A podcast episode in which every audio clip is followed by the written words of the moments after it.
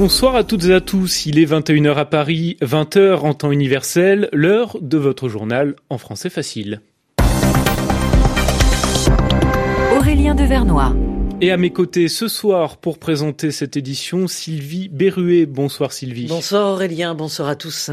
C'est l'une des auditions les plus attendues dans l'enquête en destitution qui vise Donald Trump. L'ancienne ambassadrice des États-Unis en Ukraine témoigne devant le Congrès ce soir. Nous en parlerons avec notre correspondante à Washington, Anne Corpé. L'inquiétude des Irakiens manifestant pour réformer leur pays, beaucoup ont reçu des messages menaçants, notamment des jeunes femmes. Des enlèvements auraient également eu lieu. Venise face à un nouvel épisode d'Aqua Alta, l'eau haute en italien. La mer a encore envahi la ville trois jours après des inondations catastrophiques qui ont dévasté plusieurs monuments historiques. Et puis ambiance de guerre froide à la frontière lituano-russe. Aujourd'hui, deux Lituaniens et un Norvégien condamnés pour espionnage par Moscou ont été échangés contre deux Russes jusque-là détenus par Vénus. Le journal. Le journal en français facile. En français facile.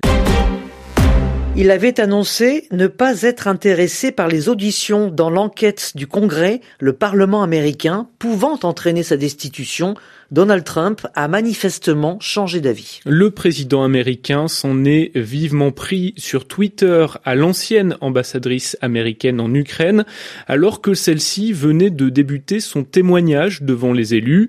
Mais ces messages de Donald Trump risquent de se retourner contre lui. La correspondance d'Anne Corpé Washington.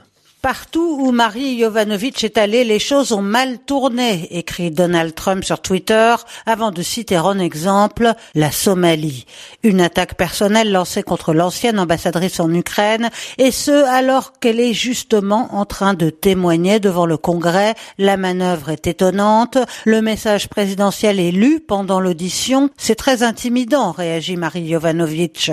Sachez, madame, qu'ici nous prenons l'intimidation des témoins très au sérieux répond Adam Schiff, le démocrate qui préside les débats. Cette intervention de Donald Trump, outre qu'elle risque de s'ajouter à la liste des motifs de destitution dans l'acte d'accusation, ne fait qu'attirer l'attention sur la remarquable prestation de l'ambassadrice. Marie Jovanovic, une diplomate reconnue, attribue son limogeage aux manœuvres de l'avocat personnel du président, Rudolf Giuliani, allié pour l'occasion à des Ukrainiens corrompus qu'elle tentait de combattre.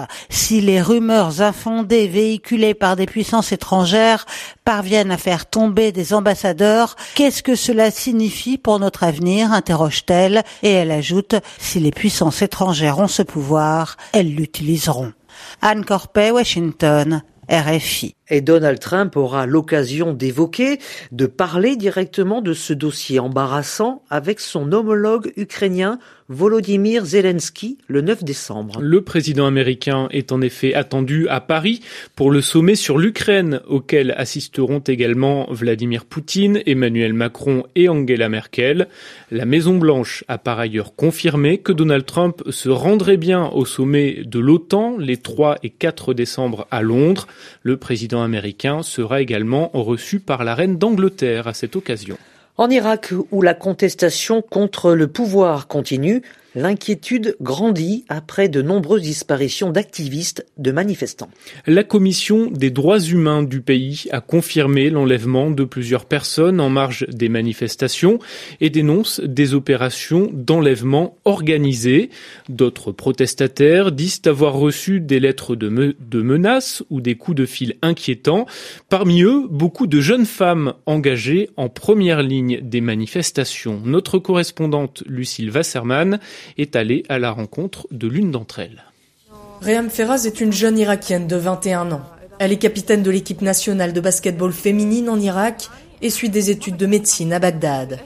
Des compétences qui l'ont poussée à s'engager en première ligne des manifestations, explique-t-elle, installée dans un restaurant. Mon rôle principal dans la contestation était de soutenir les manifestants. J'aidais les blessés et je leur apportais des médicaments. Mais cet engagement n'est pas apprécié de tous en Irak. Après dix jours passés sur place, elle est finalement rentrée chez elle et a trouvé une lettre de menace accrochée à sa porte. Sur la lettre, il y avait écrit Arrête de manifester avec du sang dessus. Puis quelques jours plus tard, des hommes ont appelé mes collègues pour savoir si j'étais à l'hôpital. Ma famille est très inquiète et ne m'autorise plus à y aller. Impossible de savoir qui est à l'origine de ces menaces, selon elle. Je ne sais pas. Il y a des gens qui travaillent pour le gouvernement dans les manifestations, alors sûrement eux. Ils prennent des photos et identifient les gens sur place. Comme Réam, de nombreux autres manifestants disent avoir été victimes d'intimidation. Si cette jeune Irakienne dit, elle, ne pas avoir peur, beaucoup ont déjà quitté les rangs des protestataires place Tahrir par crainte de représailles. Lucille Wasserman, Bagdad, RFI. Et les rues grondent aussi au Liban et en Algérie, Aurélien. À Beyrouth, colère et consternation des manifestants après des fuites sur l'identité du possible futur Premier ministre. Il s'agirait du riche homme d'affaires Mohamed Safadi, une personnalité proche des milieux politico-économiques dont les protestataires demandent justement le départ du pouvoir. Des milliers de personnes ont de leur côté défilé à Alger aujourd'hui, à deux jours du début de la campagne électorale pour la présidentielle. Les manifestants ont affiché leur hostilité, leur opposition à l'organisation de ce scrutin le 12 décembre prochain et demandé le départ du chef d'état-major de l'armée et homme fort du pays, le général Ahmed Gaïd Salah. Et puis c'était devenu l'une des principales revendications du mouvement de contestation au Chili. La constitution du pays, héritée de la dictature du colonel Pinochet, va être soumise à référendum. Le Parlement a voté en faveur de la consultation de la population ce matin. Le scrutin aura lieu en avril prochain. La célèbre place Saint-Marc interdite d'accès à Venise, c'est la conséquence d'une nouvelle montée des eaux dans la ville. Trois jours après les pires inondations depuis 50 ans qui ont ravagé plusieurs monuments vénitiens, les autorités redoutent une autre catastrophe, mais les habitants sauront réagir, explique Anna Ave, une architecte espagnole vivant à Venise. Les gens qui vivent ici savent quoi faire dans une situation comme celle-là, parce que l'eau c'est Venise et Venise c'est l'eau. Mais là, c'est vraiment exceptionnel. On n'était pas préparé à une inondation pareille. Il y a des gens ici qui ont perdu leur lieu de travail et je ne sais combien d'outils et d'installations professionnelles parce que personne n'a pensé que ça monterait aussi haut. On ne nous l'a pas dit, on ne pouvait pas le prévoir. Là, en ce moment, les gens sont chez eux à nettoyer les maisons, à écoper l'eau, à essayer de sauver le maximum de choses. On a un certain entraînement. Je peux dire que les gens s'entraident comme ils peuvent. Il y a des jeunes qui allaient par les rues pour aider les personnes âgées ou ceux qui ne savaient pas quoi faire. Il y a beaucoup de solidarité dans la ville. Nous sommes des guerriers de l'eau. On vit avec l'eau, c'est notre élément.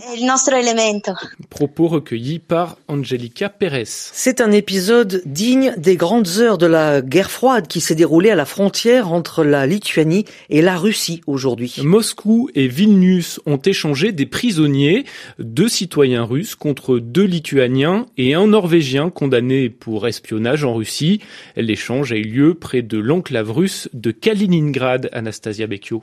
Le mois dernier, lors de sa visite en Norvège, le ministre russe des Affaires étrangères s'était vu poser la question par un journaliste local. Quand Frudeberg pourra-t-il rentrer chez lui? À tout moment, avait laconiquement répondu Sergei Lavrov. Ce retraité norvégien, qui avait un temps été garde-frontière, avait été condamné en avril en Russie à 14 années de prison pour avoir collecté des informations sur des sous-marins nucléaires russes. Le mois dernier, les médias norvégiens avaient évoqué un possible échange. Mais problème, si la Russie détenait un espion norvégien, la Norvège, elle, n'avait aucun ressortissant ressortissants russes à échanger. C'est là qu'est intervenu un pays tiers, la Lituanie. Deux de ses ressortissants, Yevgeny Mataitis et Aristidas Tamosaitis, avaient été condamnés à 13 ans et 12 ans de prison pour espionnage par la justice russe en 2016. De son côté, Vilnius détenait deux Russes, condamnés pour des faits similaires à 10 ans de réclusion. Pour pouvoir procéder à l'échange, il a fallu que le Parlement lituanien modifie le code pénal pour accorder au président la possibilité de gracier les deux espions russes. De son côté, le Norvégien Frode avait fait une demande de grâce à Vladimir Poutine. Se félicitant de sa libération, la première ministre norvégienne Erna Solberg a remercié les autorités lituaniennes pour leurs efforts et leur coopération. Du football avec les qualifications pour l'Euro 2020. La Finlande s'est qualifiée pour la première fois de son histoire ce soir. Le Danemark, l'Espagne ou encore la Suède peuvent aussi assurer leur billet pour la compétition. C'est ainsi que s'achève ce journal en français facile. Merci à vous de nous avoir accompagnés et excellente soirée. Géopolitique